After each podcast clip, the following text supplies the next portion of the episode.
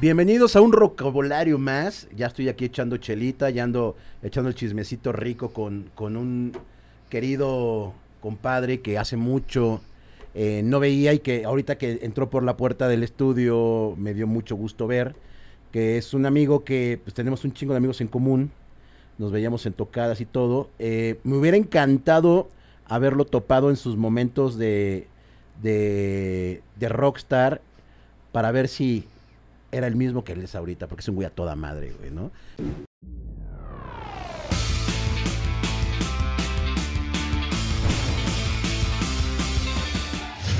Hoy me acompaña un güey que, que güey, la neta, la banda en la que él tocaba, eh, era una banda que, pues, güey, le chingó tanto que se volvieron íconos pues de lo independiente y luego sí fueron medio mainstream o le, le rasguñamos un le rasguñaron un poquito pero pues no hay forma de que de que alguien de, de México que sepa un poquito de rock por lo menos eh, supiera quiénes son. Era una banda que visualmente impactaba demasiado.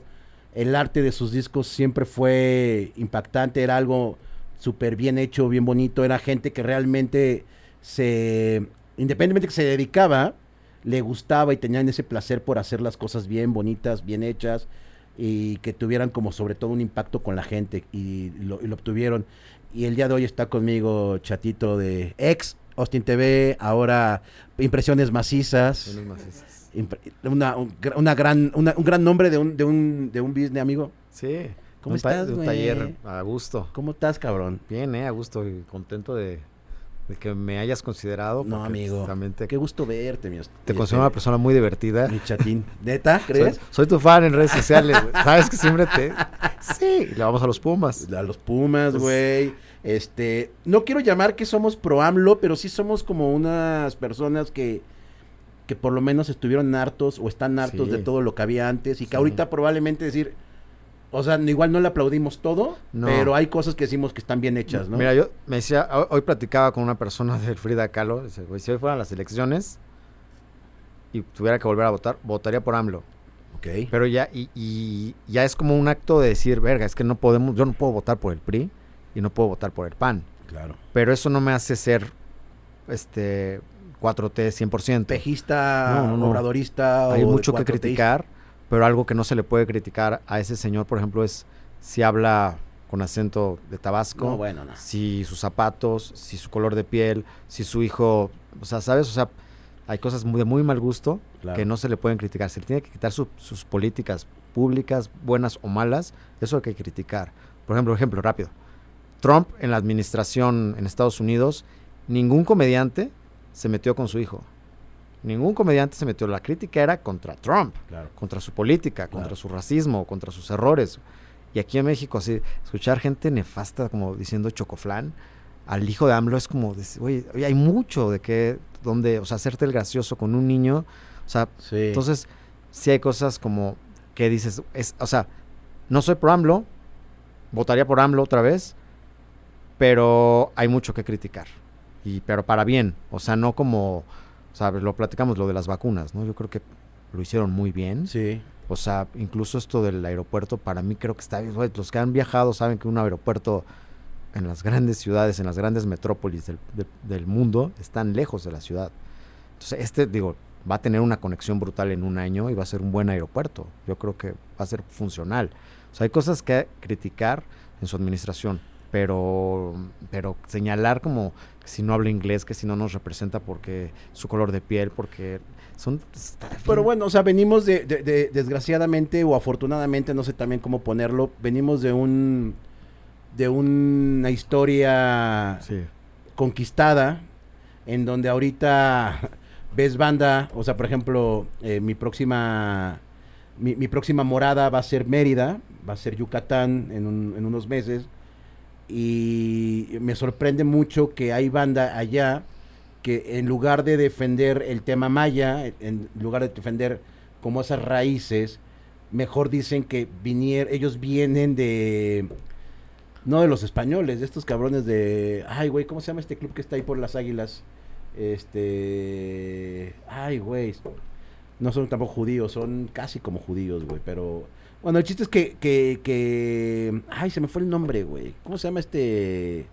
Este pinche... Mormones, no sé, No, güey. no, no, no, no, no, no, no, no, este... Ah, bueno, ahorita me acuerdo. Pero bueno, el chiste es que eh, venimos de una, de una sociedad conquistada Sí, en donde todavía no podemos superar. superar, porque al fin y al cabo tampoco son, o sea, si los ves obviamente en años hombre, pues sí son muchos años, pero si lo ves en historia son pocos, güey, Sí. ¿no? O sea, son, ¿qué? No, y más que no ha habido un reconocimiento de nuestra cultura. O sea, no ha sido una aceptación de nuestra cultura. Yo creo que mm, y no nos damos cuenta de la riqueza, o sea, lo acabas de decir, los mayas, ¿no? O sea, una de las culturas más brutales de este país. No, y a nivel mundial. y de México para el mundo. Sí, sí, sí.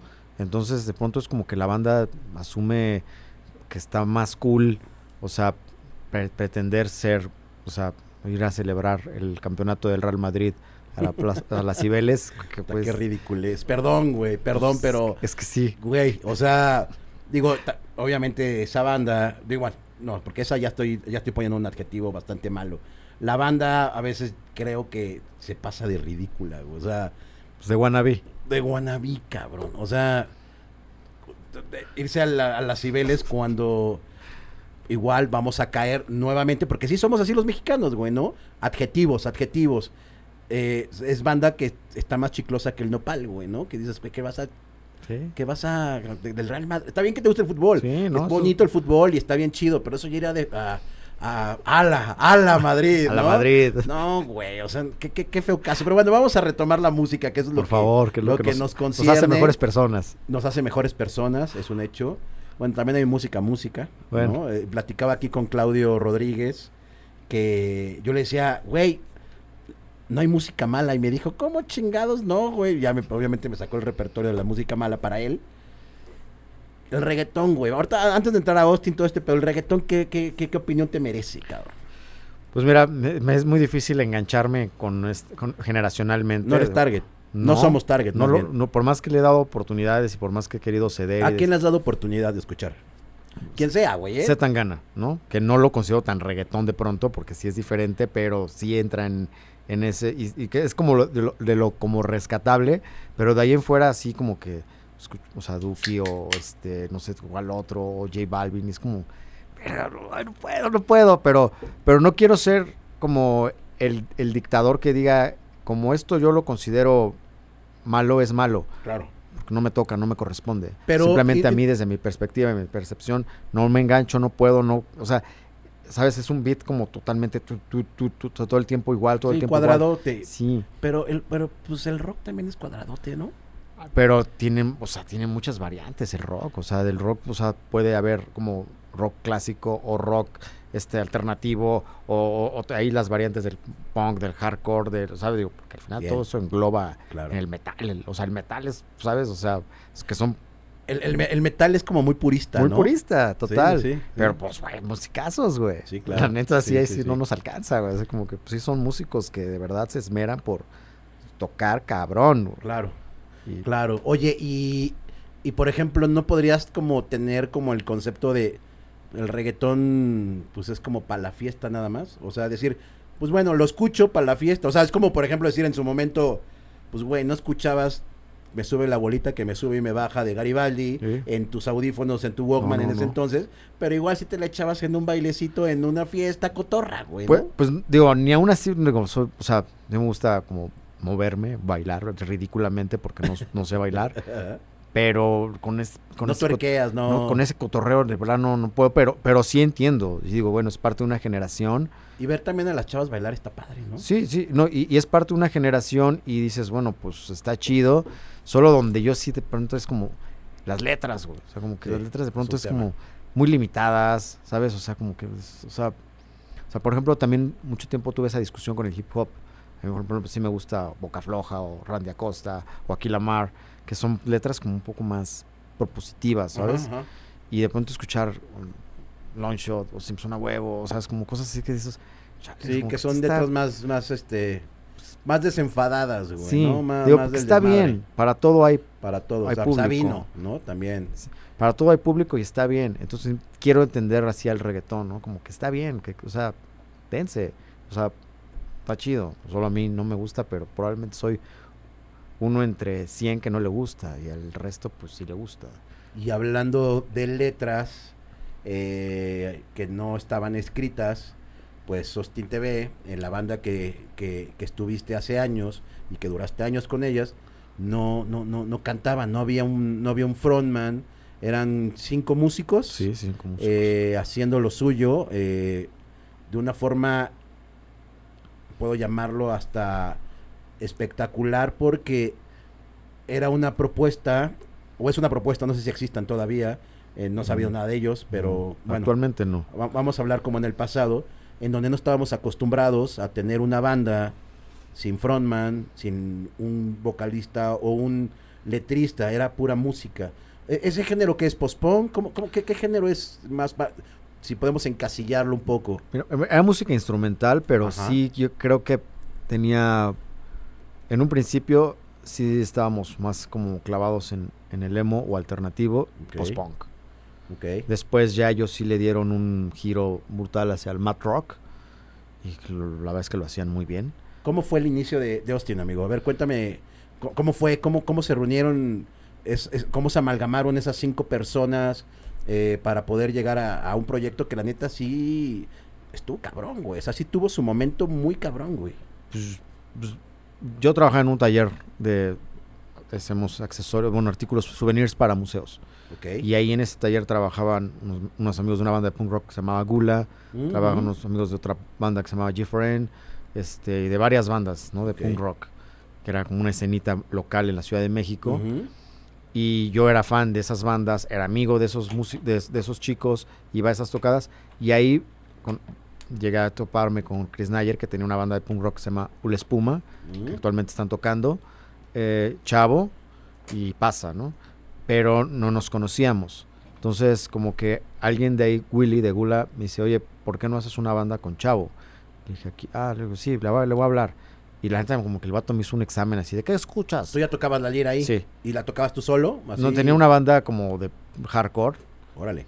este, pero realmente era un vato, eran vatos como pues, bien pedotes y bien pachecos y no eran serios. Ya, ya, ya. Y pues yo también era pacheco, pero sí era serio. Sí, sí, sí, sí. Entonces yo quería una banda seria, pues, ¿no? Ajá. Entonces, pues, como que me dicen, háblale a Chavo. Y ya como que vi a Chavo, me hizo un examen como de, a ver, ¿qué bandas escuchas? Y ya le dije, ta, ta, ta. Y dice, ah, ¿conoces? ¿Qué escuchabas? At the Driving o Keepsake, Snapsack, este...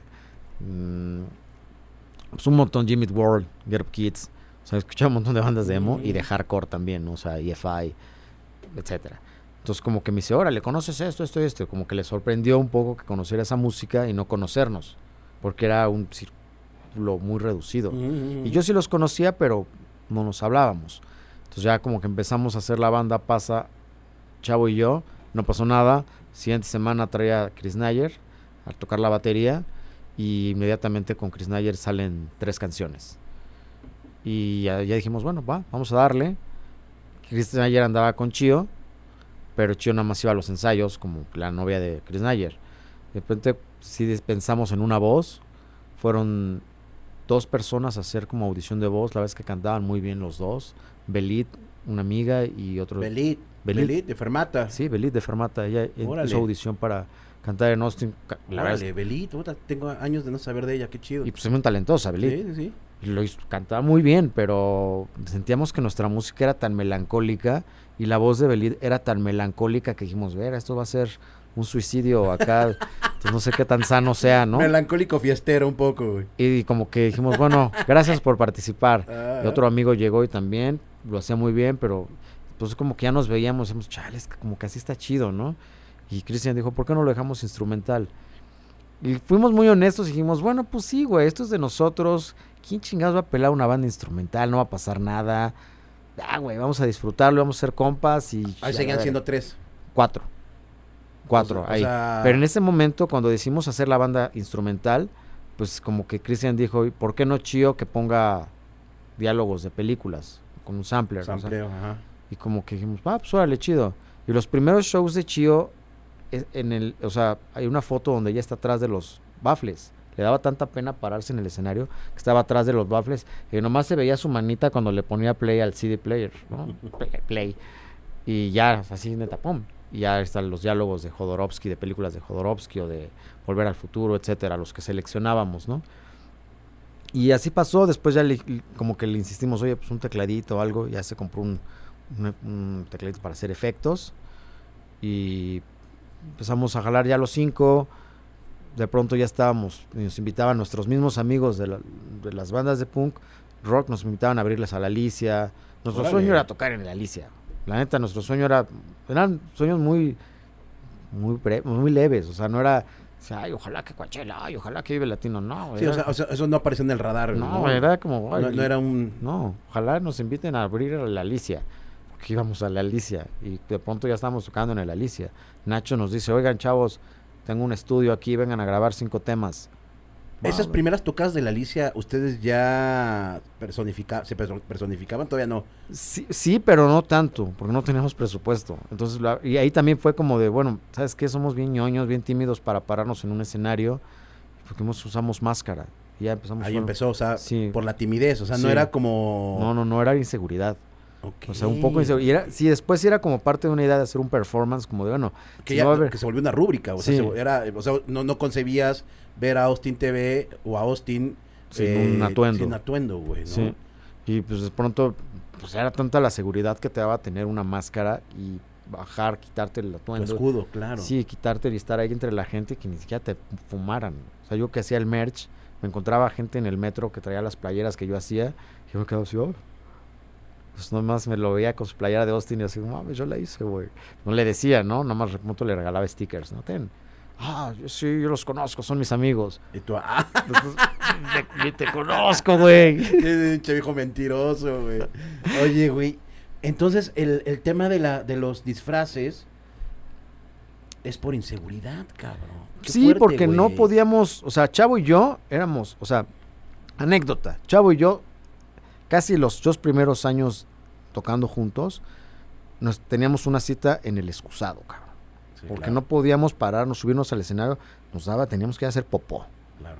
Y siempre era como, ay, ¿dónde habrá un baño? Cuando tocábamos en el Alicia nos íbamos al Tox. Sí, porque cagar en el Alicia estaba De complicado. valientes, es de valientes. Si no éramos tan valientes, Hay- éramos hay- muy hay una- inseguros. Hay una, hay una, hay una historia muy cagada también de eso de yo, hay un, mis amigos de Cuapa Beach, que es la banda alterna de una de las ultrasónicas y de, más banda, hicieron una canción que se llamaba La Alicia huele a caca, güey.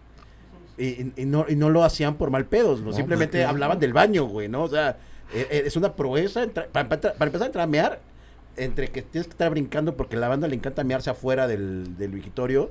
Ahora, cagar, güey, no me quiero No, no, no imaginar, güey. Obviamente, pues, al, al, al Vips o al Tox que está ahí Sí, enfrente. güey. entonces nos bebíamos, siempre era, Al Pushkin, prefieres mil veces aventarte en el Pushkin que... Entonces, pues ahí, ¿sabes? Eran, eran temas como de él y yo, sí teníamos mucho miedo escénico, o sea, miedo de pararnos en un escenario y pues güey, mostrarnos, güey. pero ya con un atuendo, con una máscara, pues luchadores, güey, éramos Claro, personajes, güey. Y era, después se volvió divertido, después se volvió como, ah, bueno, pues está más chido. ¿De quién eran las ideas de, de, de los, de los disfraces? O sea, Pues oye, todos- en, este, en este evento estaría chingón. Yo me acuerdo, salían de árbol, como de, De árbol. de, de- de- de árbol. Vi de, cone- como de de conejitos. conejos, hubo un montón de, de, de, de beisbolistas, también una vez nos disfrazamos de Warriors, de los personajes de los beisbolistas Ajá, de- ajá, ajá. de Warriors.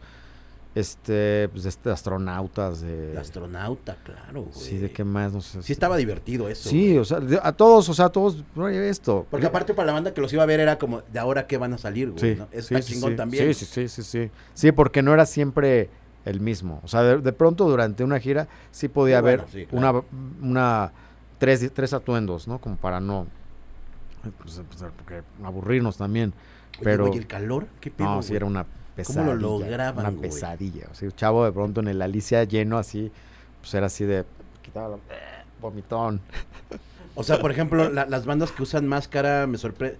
Los, los, los, los cabrones estos de los, Los viejos. de los viejos, güey. O sea, Sí, le, no, le digo al Padua, le digo, güey, ¿cómo lo logras, güey? O sea, no me quiero imaginar ese pinche látex en, en- o sea, no mames, güey, no hay forma, güey. No, no hay forma. Y parece que eso les da más energía, güey. O sea, está cabrón estarte vestido de, de- de algo y que no te vean, güey. Es que ¿no? creo que sí se vuelve como, pues quizás es como el luchador, ¿no? O sea, de pronto el luchador pues supongo que también es una chinga luchar con una, o sea, hay máscaras cómodas, pero hay máscaras que yo siento que no son de pronto tan Sí, cómodas. claro, no son como el cartón, otras como el látex, Sí. como pero de pronto ya lo pasas a un, yo creo que te mentalizas a un, lo pas, lo dejas como más secundario, pero llega un momento en el show en lo pues, yo he visto a Leo, pues, de pronto tocando y estar respirando, levantarse la máscara, respirar y regresar a, a tocar, güey.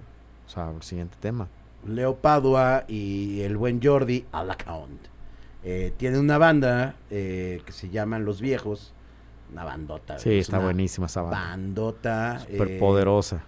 son dos cabrones, son dos güeyes que un toca la lira, el otro toca la bataca y los dos lo tocan brutal. O sea, los dos güeyes No, Leo, yo para mí es de los bateristas más brutales de este país. güey. es un cerdo, güey. Sí, O sea, no, no digo que mames. es una bestia. Sí. Digo, güey, ¿cómo lo logras? güey? O sea, hay, hay chequenlo los viejos y por si también hay batacos ahí, da clases el, el buen Leo Padua, ahí chequenlo sus redes sociales. Bueno, entonces, eh, estamos con los, los disfraces, era un, era un tema. eh, eran los nervios, el, el esfínter se aflojaba antes de cada concierto. Siempre. Y este, y, y, eh, a, a partir de que se van con Nacho, que les dice, tengo una, un, un estudio de grabación, van y graban. Sí, cinco ¿Y qué temas. pasa?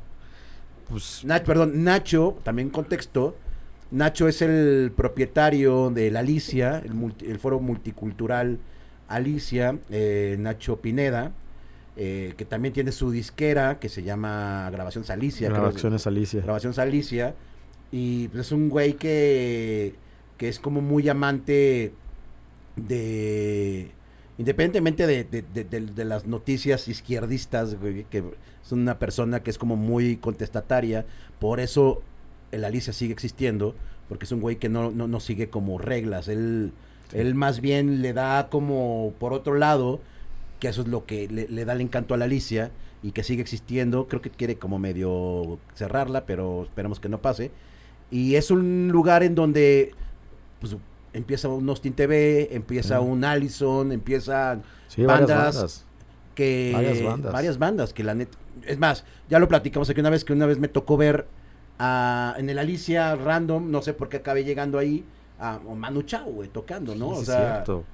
hace miles de años obviamente güey no ver a Manu Chao Jaguares, la, pues, su, su primer show fue en el Foro Alicia. es un lugar que está en la Roma casi esquina con con la Doctores ahí también dense una vuelta chequenlo hay bandas de ska bandas de, de punk bandas de hip hop eh, De surf. de surf. eh, a- ahora sí que dense una vuelta y siempre va a haber una cartelera divertida en el Foro Alicia. Entonces graban con, con, con Nacho y, y ahí qué pasa, amigo. O sea, ¿para dónde se van? No, pues nos dijimos, bueno, pues ya tenemos el O sea, ¿fue su primer disco? Sí. ¿Cómo se llamaba el disco? LP es LP blanco del carrito. Ok. Era homónimo, Austin TV así se llama. Y pues que era como, bueno, pues tenemos ¿Cuántas rolas había ahí? cinco y nosotros hicimos la cajita, la cortábamos, íbamos al Lumen y siempre las impresiones, lo cortábamos, lo pegamos con Uju, ta, ta, ta. Y era así, bueno, ahora ya, ya tenemos 50 discos. Sí, porque maquilamos 50 Sí, discos. sí. ¿Qué hacemos? No, pues este, O sea, ahori- o sea, las personas que tienen ese disco, estamos hablando que tienen algo pues sí, artesanal. hecho por nosotros, con nuestras manos. Qué cabrón. Y fueron 50 copias. Sí, de bajo presupuesto, que la verdad Nacho nos cobró, yo creo que, ¿cuánto nos cobró? Como 3 mil pesos por esas, sí, 2.500 pesos por, esas, por esos cinco temas. Y pues lo llevamos al Chopo con un CD player, le decimos a la banda, oye, ¿quieres escuchar nuestro disco? Y había banda, no. Y había una, "Ah, bueno, está bien, sí. Eso, Ah, está chido. ¿Quiénes son? No, pues Austin TV. ¿No quieres comprar? Y ya que nos compraba ¿Cuánto vendían el disco? en 50 pesos Wow, cabrón. y vendíamos 5 en el Chopo. De pronto en un mes ya habíamos vendido los 50. Para nosotros era así como de, wow. Sí, claro, claro. disco de oro, güey.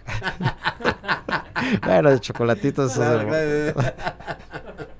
Y pues ya, güey, como al siguiente mes otros 50 y de repente, pues órale, que, pues órale, pues, hay gente que está jalando con esto y de repente ya era shows donde llegaban 100 personas, luego 200 personas y entonces, ¿qué está pasando, no?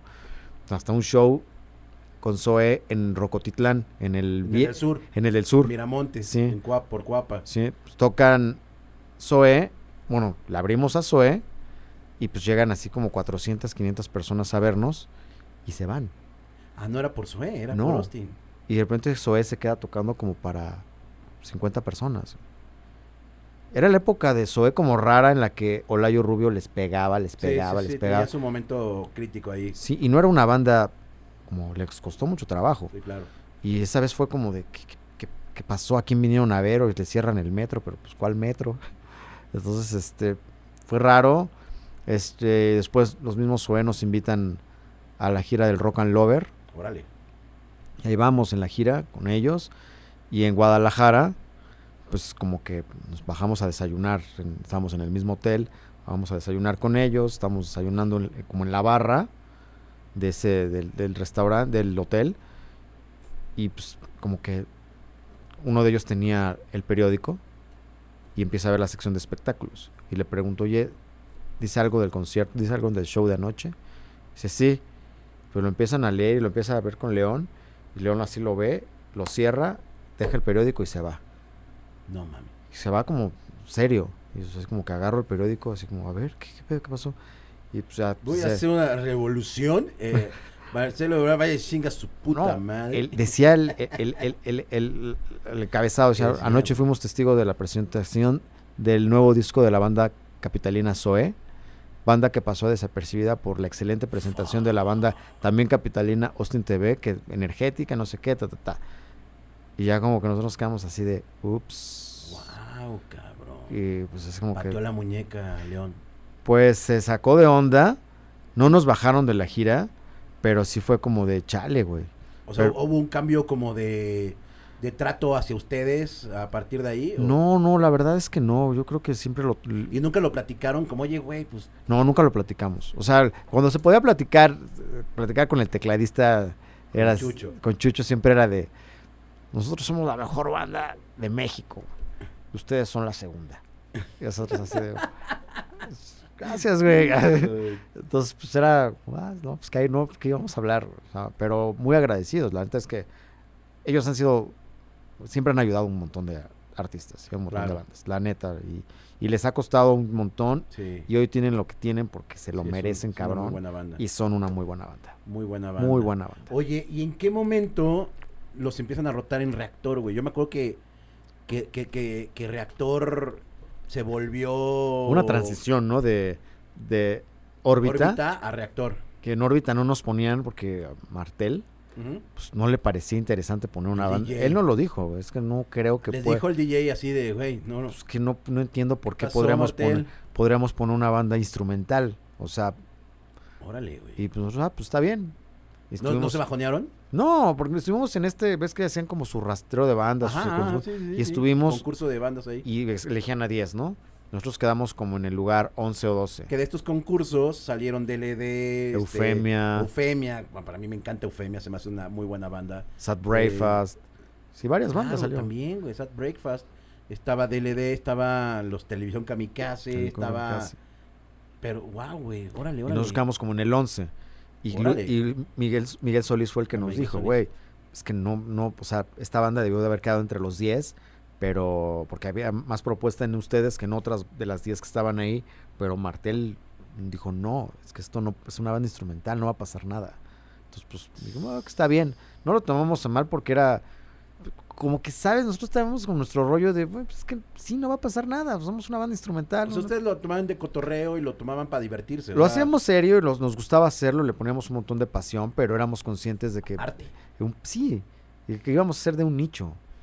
Y de pronto ese nicho creció. Pero no bajonea un poco que igual una persona, en este caso Martel, que le mando un abrazo, es una persona que, que estimo y quiero mucho.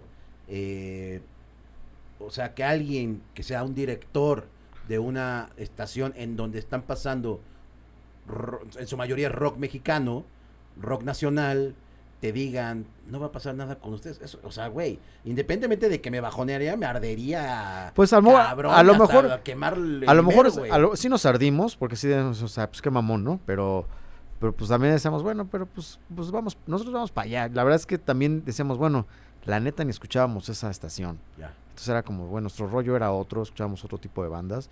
Decíamos, bueno, pues no. Y de repente como que pasa la transición y entra reactor.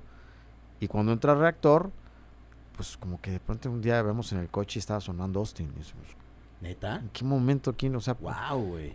y alguien le había dado el disco a Rulo. Ok. Creo que un- uno de los Tacubos le dio el disco a Rulo.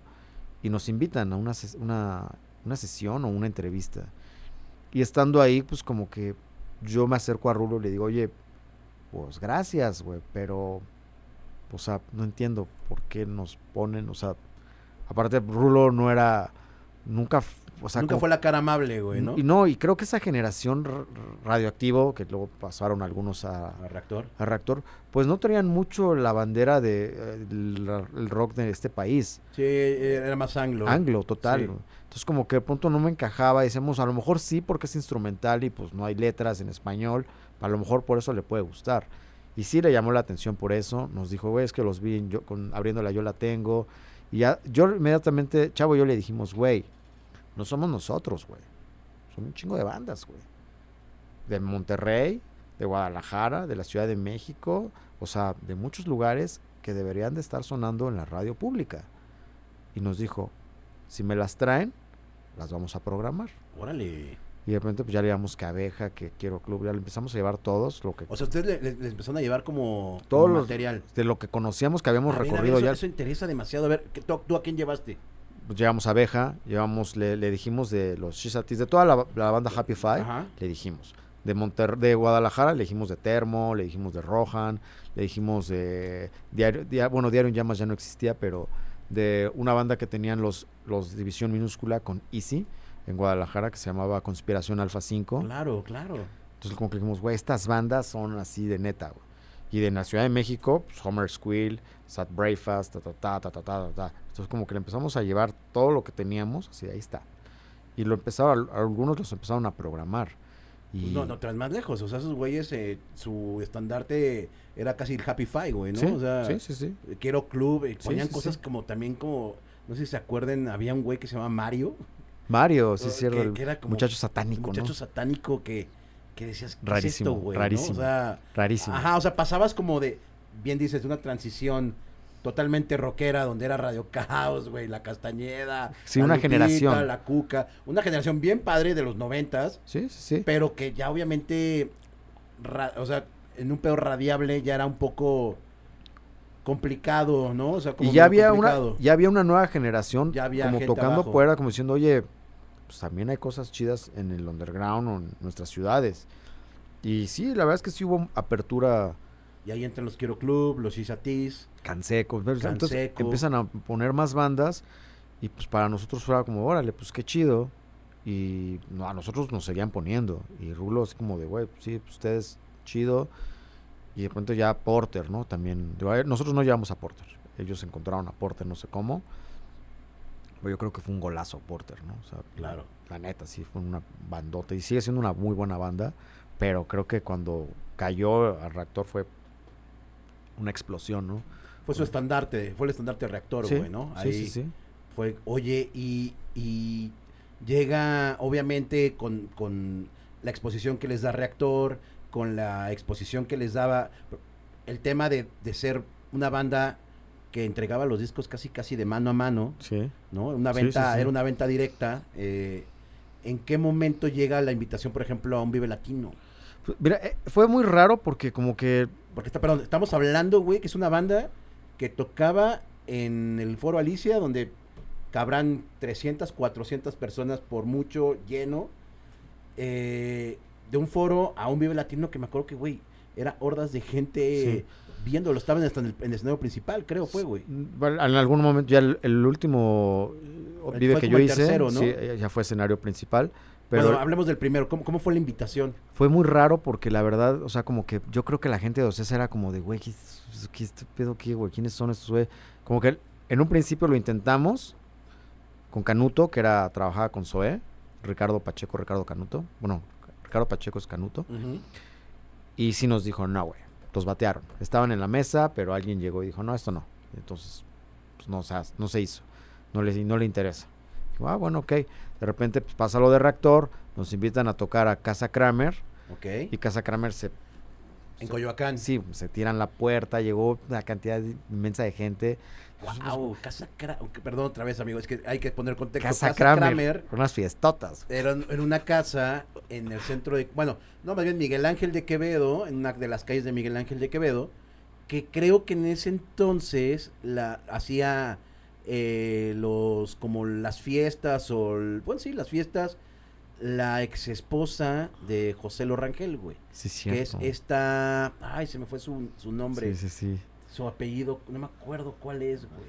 Bueno, era una chica que era la, la- en ese entonces la esposa de, de José Lorangel, de Café Tacuba, y hacían unas fiestas en Casa Kramer, que era una casa donde había una alberca, Sí.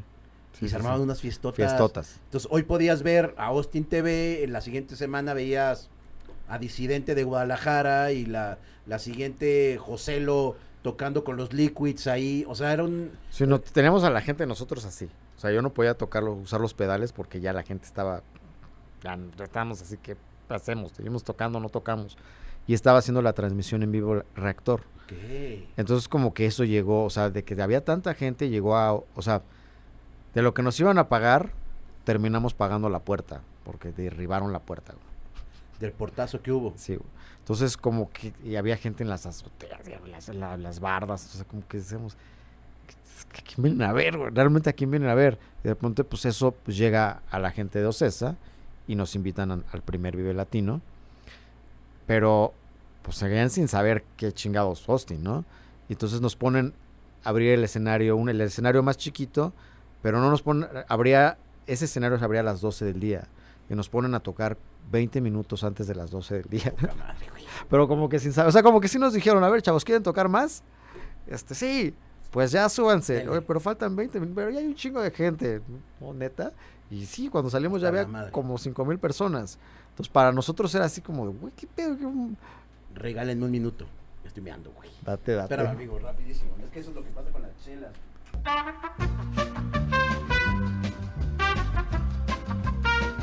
Perdón, me estaba haciendo pipí y en plena, en plena cotorriza me acabo, me le dije al chatito, espérame tantito. A ver, nos quedamos en el Vive Latino, güey. Vive Latino. Sí, nos dicen, el- ¿quién quieren tocar más? Y ustedes, sí. ¡A huevo, güey! Hay un chingo de gente. eh. Pues va, órale, pero faltan 20 minutos, ¿no? O sea, mejor espera, nos paramos a las, no, de una vez, así como hemos tiempo y no sé qué. Así como de, bueno, va, órale.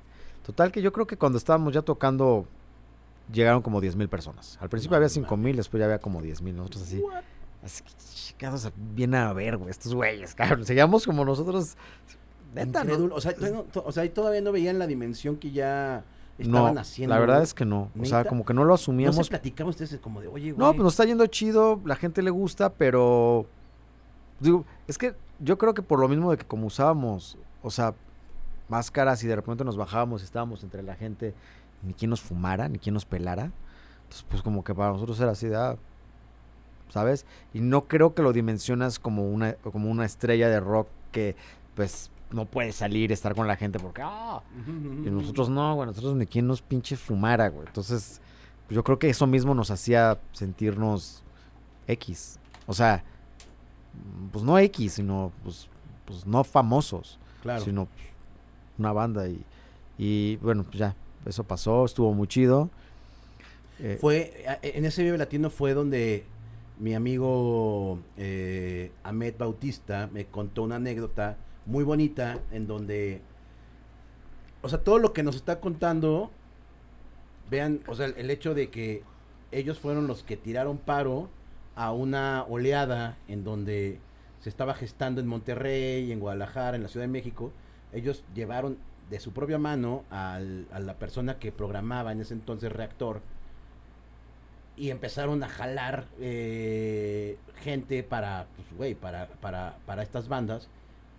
Después entran en un Vive Latino en donde, pues, 10 mil personas empiezan a verlos, pero la historia que a mí me cuenta Ahmed es que fue, ellos hacían su propio merch, su merchandising, eh, lo hacían ellos, sus- las playeras, los pines, este, ¿qué más hacían en ese momento? Playeras, pines, stickers, gorras, no, sticker- sudaderas. sudaderas. Y pues como ya, nomás. Y nuestros discos que los maquilábamos a mano. Entonces visualicen, ahorita obviamente lo- la- la- la- las personas han, han de decir, güey, es, es un, es un tianguis ya el Vive Latino en esa parte de, de Sí, donde de- ven el merch. Bueno, en ese entonces no había nada, güey. No, Nadie- no, éramos los únicos. Nadie vendía merch. Nadie. O sea, solamente se vendía el merch pirata afuera del Sí. Vive Latino por, lo- por la banda que ni siquiera va al Vive Latino, obviamente, ni, ni es pariente de las bandas. Sacaron el, el- del CD la, la, la- la impresión y, y lo pasaron y, o sea, en- solamente había artículos piratas. Ellos avientan el tiro de, de decirle a Ocesa que quieren vender su merch. Sí, entonces le podemos poner una carpita, ¿Y qué, qué les dijeron? O sea, que, pues como que sean así de, más sí, pues por ahí pónganla. Y ya fuimos no había nada alrededor. O sea, era una Nada, güey. Éramos un, neta, una carpa en el desierto. Y así, pero con un madral de gente así, que yo me acerqué como a la, a la carpa y era así como, ¿qué, qué- qué está pasando, güey? Y así de repente me decían los amigos que estaban vendiendo Katia, Willy y el Merol, me decían, güey, ya no hay discos, traigan más discos. Y yo me acuerdo que todavía tenía algunos discos en, en, el, en el camerino. Y ahí voy por más discos. Le digo, aquí están. Dice, güey, ya no, ya, ya se acabó todo. ya se- ya". Todos histéricos ellos, de que, güey, es un chingo de gente. Y yo así como, ah, bueno, pues ahorita vengo.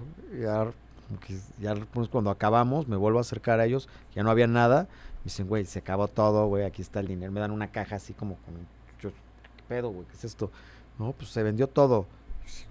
Pues no, mames, nunca había tenido tanto varo en mis manos, güey. Así como de, bueno, juntadas se vendieron 60 mil pesos, ¿no?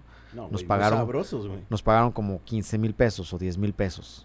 Ganaron mucho más de merch que, que- que lo que les pagaron Sí. por el festival. Y siguiente año pues lo volvimos a repetir, pero ahora sí ya había como 10 puestos de bandas con vendiendo merch. Porque se dieron cuenta que hay business en el merch, güey. Sí. Gracias a Austin TV, eh, la- la- las otras bandas, las demás bandas, se dieron cuenta que vender una playera, vender una gorra, vender una sudadera, vender tu disco dentro del mismo festival es business, güey. Sí. Y el festival se dio cuenta. Y ahorita ves que cada banda, aunque sea una banda que probablemente no conocemos de Tijuana, tiene su puesto de merch Sí. ahí. Sí, sí, sí. O sea, gracias a ustedes existe ese mercado dentro del Vive Latino. Asumir. Vamos, a, ver, vamos a ser honestos, güey. Sí. Pues dimos ese paso para que pasara. Y pues sí, o sea, pero y ya ahora ya existe eso. Y está muy sano. Porque la verdad es algo que nosotros, o sea, no, no inventamos porque nosotros crecimos con una cultura este, que veíamos de bandas de, Estados Unidos, ¿no? Que seguíamos, que es el, do it yourself, ¿no? El hazlo tú mismo. Y ellos hacían su merch, ellos vendían su merch, se bajaban del show y vendían su merch. Y pues eso lo replicábamos aquí. Como que decíamos, bueno, pues, pues, hay que hacer merch. Y como yo tenía un mini taller de serigrafía, pues, pues era bueno. Y de pronto era como de, güey, te das cuenta que con, con lo que tú haces se puede pagar, se pagó el disco, con lo que tú haces se pagó la mini gira que hicimos, con lo que tú haces de pronto, pues sí, de pronto ya entró, empezaba a entrar ingresos. Pero la neta de merch siempre vendíamos donde nos paráramos, vendíamos merch. Y yo todas las semanas tenía que hacer merch de la banda. O sea, ya cuando la banda despuntó y ya estaba muy sólida, güey, era de hacer 200 playeras, o sea, yo creo que me aventaba como entre 400 playeras al mes. Yo creo que por show vendíamos mínimo 5 mil pesos, teníamos un rango de 25, 30 mil pesos por show, Wow. por show. Wow. Sí. Y este, y ya obviamente en festivales, pues en el último festival que a mí me tocó estar con Austin ya en escenario principal, también se acabó todo y vendimos 160 mil pesos. Wow. Nos pagaron, yo creo que 50 mil pesos o 60 mil pesos. O sea, siempre fue la ganancia de la playera, no tanto del evento. Sí. Y luego, pues, de repente dejamos de ver a Chato en el escenario. Mira, la ¿Qué verdad es pasó, que amigo? A ver, ¿qué, a ver, cuéntanos ahí, este... digo, vamos está- a, a la- entramos de lleno a la sección de, de Pasto y Chapoy. Pasti Chapoy, güey. Pasti Pasti Chapoy. Ta, ta, ta, ta, ta. La, la verdadera Pati te va a cobrar. Ahí va. Te va a cobrar y te va a venir un demandón loco. Ya se estrenó sección. güey. Ya, ya, ya, ya hay sección nueva, gracias a Chatín. Oye, amigo, este... Pues sí, o sea... Éramos a- muy a- a- amigos. A, mí me sorprendía, a mí me sorprendía eso, güey, que fuiste una persona que, que estuvo dentro de la formación para y después ya no estás bueno. Y, y, y yo de repente, cuando te, te topaba después de eso, como que te veía, pues sí, como medio, pues sacadón de onda. Andabas siempre, Sí. andabas por la vida como medio la peda. pasándola agüitado. bien. No, no, no, no sé, no sé si no, la no, peda, no agüitado, pero pues sí, como que. Digo, después le giré, le giré el. Como el. ¿Sabes? El como debe volante. ser. y pues me puse a trabajar con bandas, abrí una tienda de un showroom de interiorismo y ya me clavé con el taller. Pues la verdad es que pues, sí empecé a hacer cosas. También hice una banda de hip hop con mis amigos de Hello Seahorse. Órale. Bueno, ahorita vamos a esa parte. ¿Qué Pero lo de Austin. ¿Qué pasó? Mira, éramos muy amigos y mira, muchos, mucho tiempo yo como que buscaba como, o sea, encontrar, o sea, una respuesta, buscaba un culpable. Y con el paso del tiempo, pues encontré la respuesta y encontré al culpable. Y asumo gran parte de la culpa porque creo que yo venía de una situación de una familia bastante deteriorada, desintegrada, y ellos me arroparon, sus familias me arroparon, este, me daban de comer cuando yo no tenía a veces para comer. O sea, yo mucho tiempo robé comida en Walmart con Burgos de Hello Seahorse porque no teníamos para comer. Entonces robábamos comida y pues, digo, a un amigo que es abogado, que después es- era abogado de, de Luis Miguel y que era manager ejecutivo de la banda, se cagaba de la risa de que yo hacía eso. Pero, y él me daba después dinero, me decía, ya no hagas eso, te doy para tu renta. Y me ayudaba. Eh, y yo de pronto con la banda empecé a, a- a tener un rol como más exigente, como de, güey, hay que pagarnos, güey. ¿Por qué? Pues porque ustedes viven, o sea, viven bien con sus familias o sus familias les dan para, ¿sabes? Yo no, güey. Yo la neta vivo en un cuarto de servicio y no tengo para comer. Yo como maruchan, o sea, yo me enfermo todo el tiempo porque pues, no tengo para comer. Y no puedo chambear porque tengo que hacerlo de Austin. Y pierdo clientes porque tengo que hacerlo de Austin o entrevistas o ensayos. No tenía tiempo para trabajar, no podía tener un trabajo. Pero como que ellos no entendían esa parte y para mí era muy frustrante que no se pusieran en mis zapatos y para ellos era como, güey, pues trabaja. Yo sí, güey, pues trabajo un chingo para la banda, pero pues no gano un varo, güey. ¿Por qué? Porque todo en la banda era ahorrar para Claro. nuestro estudio, para rentar. un- Después rentábamos una casa ahí en Cuapa, en Jardines de Coyoacán. Claro, es verdad, es cierto. Súper chida la casa y teníamos nuestro pinche, de- nuestro cuarto de disfraces, nuestra oficina, nuestro el taller de serigrafía. Y yo ahí vivía en esa, en esa casa, en el cuarto de servicio, güey. Entonces, pero no tenía tema, güey. Yo, yo era feliz, güey. A mí no me importaba vivir en el cuarto de servicio. La verdad, yo era feliz. Solo lo que yo quería era de pronto, güey, pues, pues tengo hambre, cabrón. O sea, quiero, o sea, poder ir al súper y comprar comida, güey. Y pues comía yo bien mal, se los explicaba y de repente llegó una parte en la cual como que todo eso, esa aferración de, de ahorrar, ahorrar, ahorrar, como que también con era con el crew. Y de repente el crew era como de, güey, pues el crew me decía, oye, güey, es que no me pagaron tal fecha. Y yo les decía, oiga, o sea, le decía a oye, no le pagaste a Chino tal fecha. Y decía, ah, es que fue fecha promocional para EXA o para tal radio, para no sé qué. Para... Y era así como de, ok, ¿y qué, güey? Hay que pagarle. Y como decía, no, pues es que fue fecha promocional, no hubo varo, no nos dieron varo. Pues sí, pero hay un ahorro en la banda y pues hay que pagar. Como que esa parte siento que no, nun- nunca la tuvieron como muy clara hasta que ya la oficina de Balbi, que era el manager, como que les explicaban, llegaron a un acuerdo con el crew de, güey, esta fecha te la pagamos menos. Claro. Porque, y luego el crew no quería ir porque decían, no mames, ¿por qué voy a ir a esa pinche fecha si no me van a pagar? Me van a pagar la mitad. Pues, mejor cuando me paguen bien. De repente, pues era, güey, conseguir crew y era como de, pues consigue el crew y de repente, pues yo trataba de conseguir crew, pero era como de, güey, el crew me reclamaba a mí, güey. Claro. Como de, güey, ¿qué pedo? No está pagando. Chío, hay que pagar esto. Entonces, como que era un poco complicada esa parte. Ellos me decían, es que, güey, a veces no, sé, no sabemos de qué lado estás. Si del lado de la banda o del lado del crew. Decían, no, güey, es que yo estoy al lado de la banda totalmente. Solo que el crew a mí me reclama y a mí me dice porque yo los traigo. Porque yo de pronto le digo, oye, vengan a chambear. Y cuando ya no, ser- ya no queríamos trabajar con alguien, yo era el que tenía que decirles, güey, ya no vas a trabajar con nosotros. Porque nadie quería asumir esa parte. Entonces de pronto era como de chale, güey. Solamente para mí me generó todo eso más mi carga afectiva, em- Emocional. emocional. Claro. Me generó un estado de estrés en el cual yo ya todo el tiempo estaba un poco irritado con ellos y pues desgastó la relación. Y es la parte que yo asumo y que entiendo y que digo, bueno, no supe cómo manejar esto. Y digo, hoy somos amigos, hay una relación muy cordial, una relación de respeto. Les deseo lo mejor. Este, yo estoy en paz, estoy tranquilo.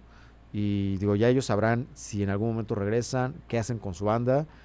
les deseo lo mejor. Yo ya estoy en mi camino de vida, ya cerré ese ciclo. Me hubiera gustado cerrarlo pues más dignamente con una despedida Sí, chida. como debía ser, claro. pero no pasó y ya, tan tan. No le doy más vueltas, pero eso fue como un poco lo pasó. Lo, yo creo que una diferencia entre cómo en- comprender y entender ciertas cosas mm, de necesidades, ¿no? Porque pues obviamente ellos sí tenían ciertas facilidades de vida que yo no tenía. Entonces, y yo tenía quejas, o sea, como de, güey, es que no mames, no", o sea, cuando yo ya no vivía en Casa Austin, que yo vivía en el cuarto de servicio con los Hello Seahorse, pues pagaba mil varos, pero a ver si no llegaba ni a los mil varos, güey, ¿sabes? De la renta, güey, no tenía varo.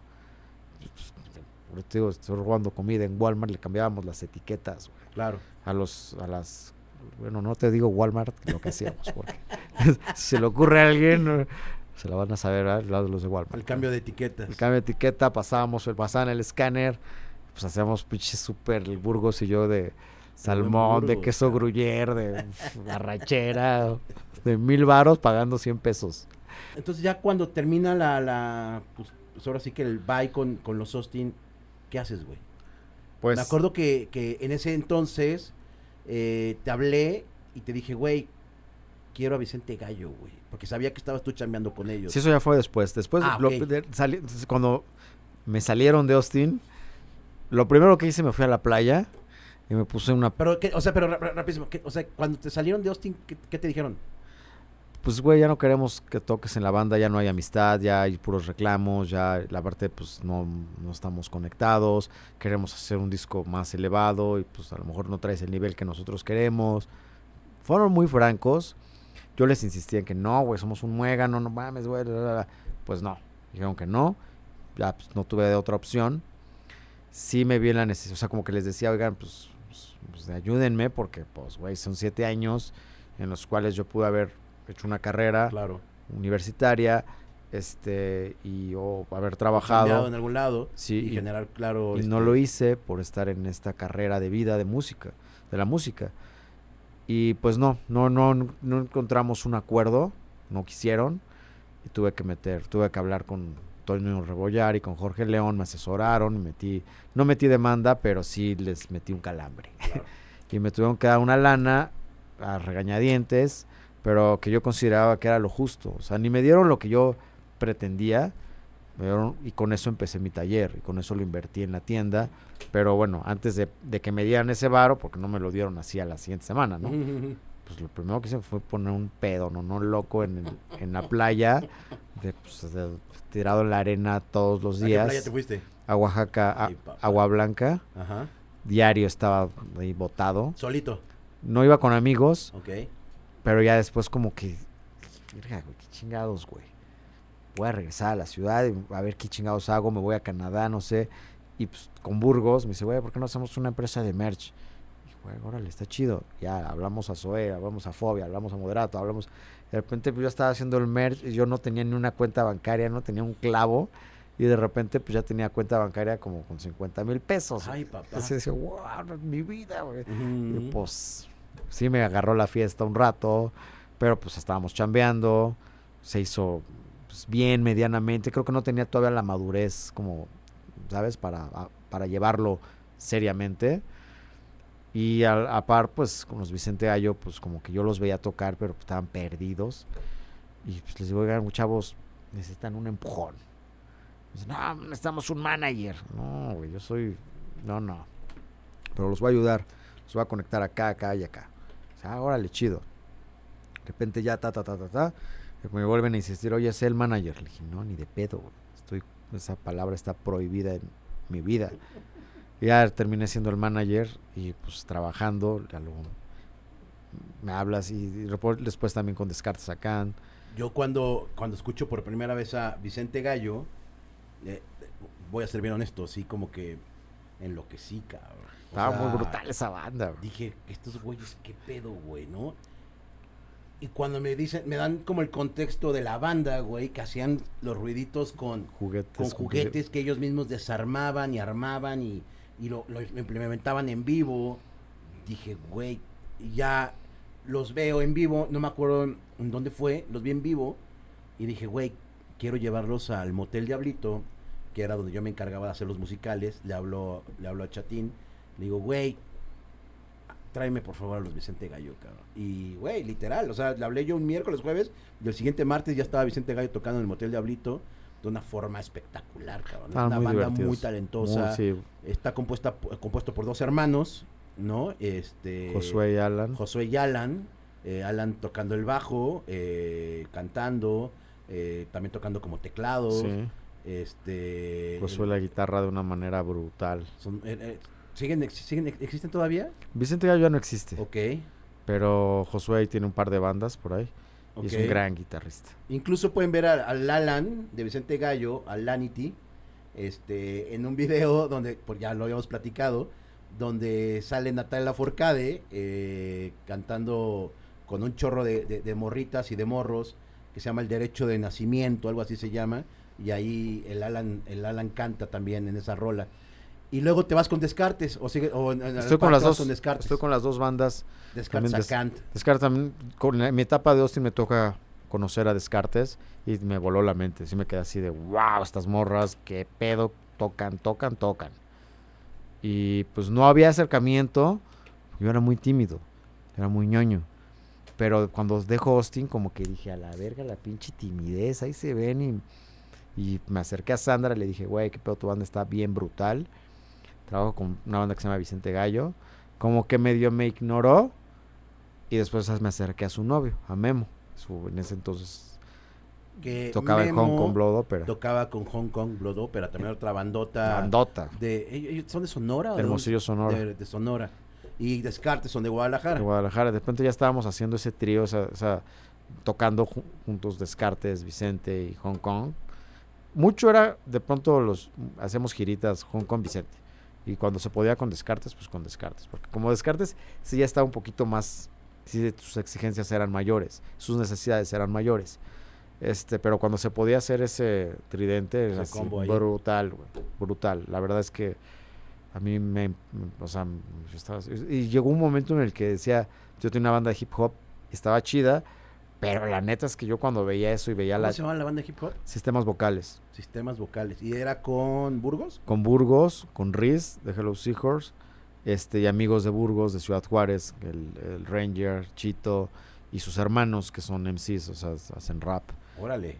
Curso y el Cone. Y estaba muy divertida esa banda. Denise Hello hacía coros. Estaba muy chida la banda. La vez que estaba también una bandota. Pero no, o sea, ellos con Hello, que Hello estaba ya en un buen momento. Acaban de sacar el disco de Bestia. Entonces de pronto pues no podíamos tener mucho, ¿sabes? Sí, mucho Ah. jale, porque pues, obviamente tenías a la mitad de la Sí, de- del- sistemas vocales, ¿se llama? sí, sistemas Este, vocales. tocando en- de gira en otra, con otra banda. con güey. Hello. Y pues yo lo entendía. Y los, pero les decía a los chicos, güey, tratemos de hacer un set, adecuarlo para no dejar de tocar. Pero eran muy fritos, cabrón. Eran muy pachecos, cabrón. Y pues yo me desesperé, güey. Así fue como, güey, no. la toalla. Pues, güey, sí, vengo de la escuela de Austin, que, güey, esos güeyes me hicieron un puto soldado de caballo de carreras. Ensayo, ensayo, ensayo, Sí, ensayo, ensayo. Sí, güey. La verdad es que eso le agradezco a Austin brutal, güey, que me volvieron una persona súper, ¿sabes? Es- Porque yo no era así, güey. me volvieron así y la neta lo agradezco porque hoy con mi taller, pues no mames, soy un pinche caballo de carreras que nomás estoy así, no ando pendejeando. Y, y en, y en ese transcurso de, de todas estas bandas en que estabas de management, estabas de también de, de, de hip hopero, seguías todavía teniendo el taller, güey. El taller. seguías al par haciendo arte Realmente- en playeras, güey. Yo vivía de eso, Bueno, se podía estampar, güey. yo vivía de eso, de hacer, o sea, de... Y, hacer- y el nombre de Impresiones Macizas, que ya vamos a entrar a esa parte, que ya, ya se llamaba así, Impresiones Macizas No. desde entonces. Impresiones macizas se lo pone un amigo que se llama Suriel, de una banda brutal que se llama Nazareno el Violento. Nazareno el Violento. de una camada de una escena que se llamaba Los Grises. Ok. Puras bandas ter- brutales, o sea, súper duras. Y él hacía serigrafía, somos amigos. De repente, pues un día me dice, oye, enséñame a hacer esto. Y ya le empiezo a enseñar más técnicas de serigrafía. Me dice, hagamos un taller juntos. dije, ah, pues, estaría chido. Y me dice que se llama Impresiones Macizas. dije, güey, está brutal el nombre. Le dije, va, güey, me encanta. Pero él traía sus rollos, o sea, no era tan serio como yo. Entonces de repente pues ya yo me voy solo Y sí le dije, oye, Suriel, ¿qué pedo? Dame el nombre, ¿me lo regalas? Me dice, sí, güey, te lo regalo. Ah, chido. Y ya le dejé impresiones macizas. Es por, por Suriel, a un amigo que quiero muy cabrón. Suriel. Sí. Y en impresiones macizas empiezas a tener como un chingo de jale. Tienes un chingo de jale ahorita, güey. Todo el tiempo, síganla. Sí, sí, aquí va a aparecer en, en Instagram impresiones macizas. Van a ver el proceso de cómo hacen las playeras, porque a veces suben como ese contenido bien chido que, por ejemplo, yo no sabía cómo se imprime, güey, ¿no? O sea, uno ve que son como... Sí, un bastidor, yo lo veo como como, una- cajas y, o sea, Por- no, no entiendo todavía cómo pasa la tinta Es- una hacia malla. abajo, güey, Es una malla, o sea, es una malla este, sumamente cerrada o, o abierta, depende la, lo que la tinta, el tipo de tinta que estés utilizando, pero es una malla y que pues, la- con el rasero pasa la tinta. Es un método chino ancestral. Pero que aparte puedes meter un chingo de tintas en una playera Sí. con un con un pedo con el famoso pulpo, Con el pulpo. con el famoso pulpo, güey. Y, y los sublimados y bueno, ya todos los todos los adjetivos que tiene y, el pedo de la, de la de la serigrafía empiezan a tener empieza a tener como también un chingo de regresas como a la escena punk, güey, Sí. de trabajar con los viejos nuevamente sí. que les haces como todo el merch a esos cabrones. Pues, es pues vengo de esa escuela. Y entonces un montón de amigos que tienen bandas de punk de la vieja escuela, pues les echo el merch gratis. güey. O sea, porque entiendo el pedo de... O sea, O sea, que nada más te paguen como el material y... ver, les digo, traigan sus playeras y aquí las hacemos. Tráete la playera y trae la pantalla y aquí lo hacemos. Wow, cabrón. Y chido, ¿no? Órale, güey. Es que yo llegó a un punto en el que decía, bueno, le hago a Zoé, le hago a Café Tacuba, perdón por el término, pero si era como de, güey, o sea, le hago a Vans, o le hago a esta marca, o le hago a esta otra marca, este, cosas para, o sea, entonces como que yo decía, bueno, perdón, pero pues la metida de verga es por allá, y acá es con mis compas, güey. Claro. Sí, y sí, sabes, sí. como a ustedes los ayudo, porque, aparte, porque no es una metida de verga, sino es como, es chamba, Sí, tiene que pagar- chamba y la se otra tiene que es pagar como- esa chamba y se tiene que pagar bien. Ajá. Y acá, pues, güey, son bandas que, o sea, el punk en este país, pues, ridículamente la banda no lo quiere, no quiere pagar por entrar a un show, ¿sabes? O sea, Difícilmente vendes una playera, aunque esté verguísima. sí, güey. O sea, porque igual la banda no tiene, güey. La banda puncarra también... También es bien rota, es bien rota. rotona, güey, Sí, ¿no? entonces, pues era como, güey, tráete tus pinches playeras y las hacemos una noche, ya. Ya me pongo a hacer las playeras luego con ellos, platicamos, nos cagamos de la risa de un chingo de, anécdotas, de tocadas, a las que me encantaba ir siempre a tocadas de punk, aún estando con Austin, me encantaba ir a esas pinches tocadas. Y ahora lo importante, güey, la música en dónde queda, güey. Independientemente de que le, que le trabajas a- a músicos y sigues estando dentro de la música, o sea, ¿cuándo te vamos a volver a ver con una guitarra colgada haciendo algo, cabrón? Mm, Todo el tiempo me lo pregunto y todo el tiempo es como, ¿sabes? Pasé tanto, o sea, sí hubo mucha hambre güey, en mi proceso de músico y de pronto lo analizo y digo, es que, ¿sabes? Hoy ya pues, tengo 44 años de edad, cuando tenía 20 a 30, pues me chingaba una marucha, no tenía tema. Pero hoy a los 44 es como mis necesidades son otras, tengo la responsabilidad también con los chicos que trabajan conmigo, de tenerles, pagarles bien, pagarles sus comidas, pagarles sus vacaciones, este, con los clientes. Entonces, pues ahora ya es como, ¿sabes? Un negocio que agradezco, que abrazo, que yo no valoré mucho tiempo, que lo empecé a valorar en los últimos años de mi vida. Y, y la neta es que hoy lo abrazo así como de, güey, gracias, porque hoy tengo la posibilidad de sí pagar una renta, de comer dignamente, de, ¿sabes? O sea, de poder viajar, de poder brindarles que ellos también tengan vacaciones. Claro. Entonces, como que esa parte a mí me, me vuelve como un humano como, como responsable, ¿no? Y lo disfruto y lo acepto. La música es increíble, amo la música, todo el tiempo estoy escuchando música. Eh, si agarro mi guitarra, no sé en qué momento, o sea, si en algún momento el taller me da el espacio como para yo poder tener una banda, pero ni siquiera quiero tocar, o sea, si quiero ensayar, no quiero tocar, o sea, no me interesa, ya no me- la verdad es que ya no me siento con la energía de enrolarme en una gira y de pues, horas en un coche. O sea, si, si vamos a decir algo que pues, no sé, no suena tan descabellado, ya sabes para dónde voy. si, si Austin TV regresa. no me van a invitar. Te lo No, puedo. no, no, no lo Además, sabemos. hagamos una apuesta. No lo sabemos. Barba contra barba. Órale, no lo sabemos, güey. Imagínate que Austin TV, Chio, pues todos, güey, digan, güey, queremos hacer los 20 años de Austin TV o 30, lo que sea, güey. Y vamos a meternos una girita de 10 fechas. Ya, es más, hasta ahí nos despedimos todos. ¿Te la avientas, güey? Sería mágico y creo que sí diría que sí. Eso, cabrón. Pues digo, sí sería todo un tema porque tengo un negocio y no quisiera descuidarlo, pero creo que buscaría todas las formas para hacerlo y para poder lograr ese cierre de ciclo de vida. Pero si no pasa y ellos lo hacen, No pasa nada. se los aplaudo Sí, y no pasa que les vaya increíblemente hermoso porque creo que los fans merecen Claro. un cierre de Austin bien. O sea, ojalá que sea con todos, pero si no es con todos, que sea con los que tengan que ser, pero que lo hagan bien y que lo hagan con un montón de amor y de neta de camaradería, porque creo que eso era lo que transmitía Austin. Como también sí muchas cosas, este, porque pues era muy visual, no sé, pero también era un, era un núcleo eh, muy fraternal, muy de camaradas, de amigos, de, de como una familia. Y si lo pueden volver a reconstruir ese vínculo, pues a mí se me haría muy honesto y yo, yo aplaudiría que lo hagan. Pues yo creo que un cierre bien de Austin TV tendrían que estar los cinco que vimos desde un principio. ¿Dónde encontramos a Impresiones Macizas, amigo? En Instagram, este, como a- arroba impresiones macizas. Ok. ¿Tienen como punto de venta o, o todo es por... por... Todo es maquila, realmente le maquilamos a... O sea, no hay una tienda física de lo que... No. Todo es a través, solo lo direccionamos con los artistas, con los ilustradores o con las bandas. ¿Con qué ilustrador están chambeando, güey? O sea, acabamos de hacer algo chido. para Chanoc, Órale, hemos de pronto chingón, algo, hemos hecho cosas con Camuñas, este, pues con un montón. La verdad es que ahorita le hicimos unas cosas para una chica que se llama este, Maldita Carmen, Ok. también retalentosa la chica. Y pues todo el tiempo nos cae o Joe Conejo, nos cae un montón de ilustradores, estas chicas, esta chica del Club de las Malvadas, nos cae un montón de gente retalentosa y con los cuales hay una neta una retroalimentación como de güey no mames estamos trabajando o sea sabes no hacemos las playeras del PRI güey. no hacemos no hacemos las playeras de la Virgen de Guadalupe Sí, güey. sí, sí, sí. no güey es un taller cerrado que ni siquiera está abierto para hacer las playeras de los 15 años güey Claro. o sea, no, la verdad es que tenemos, estamos O hiperrayados. sea, puro merch. puro merch de bandas pues, nacionales.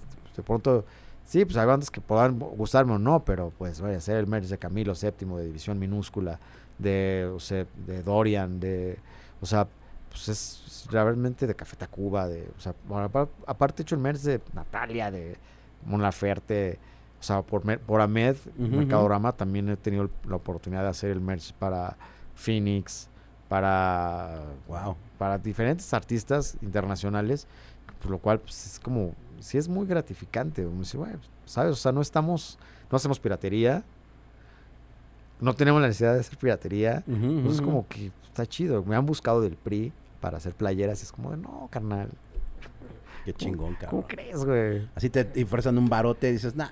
No, güey, pues es que es nuestro, son nuestros impuestos, güey. Es Claro, nuestro. Es sí, como si bien. estamos pagando con.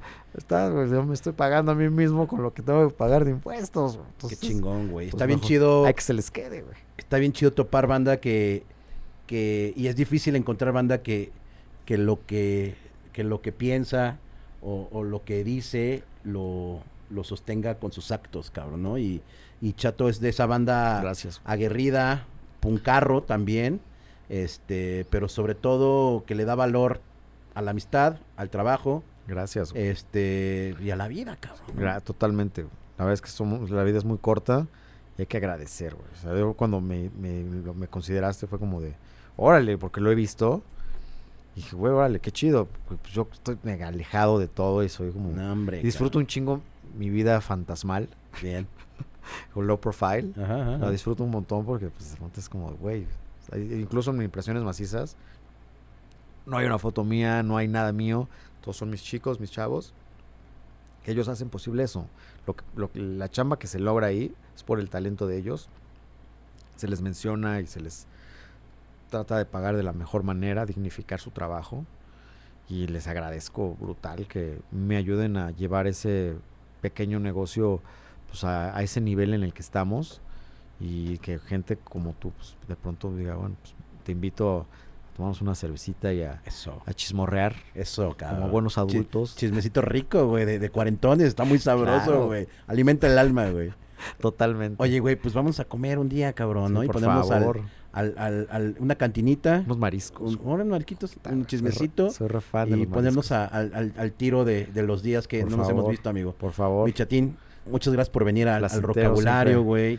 Se te, Eh, se te aprecia mucho, Pastor. igual, amigo. Es un tipazo muy Gracias, divertido, amigo. muy honesto, muy honorable. Gracias, amigo. Y eres un chingón. Gracias, amigo. Qué chido. Muchas gracias. Y pues bueno, eh, nos vemos en el siguiente vocabulario. Eh, suscríbanse, lo de estas nuevas generaciones. Si no tenemos likes, pues no llegamos a más gente. Entonces, denle más likes ahí para que nos vea más banda y, y se entere de, de- de bandas que, que- que, pues nos gusta como platicar. Este, pues gracias por, por vernos nuevamente.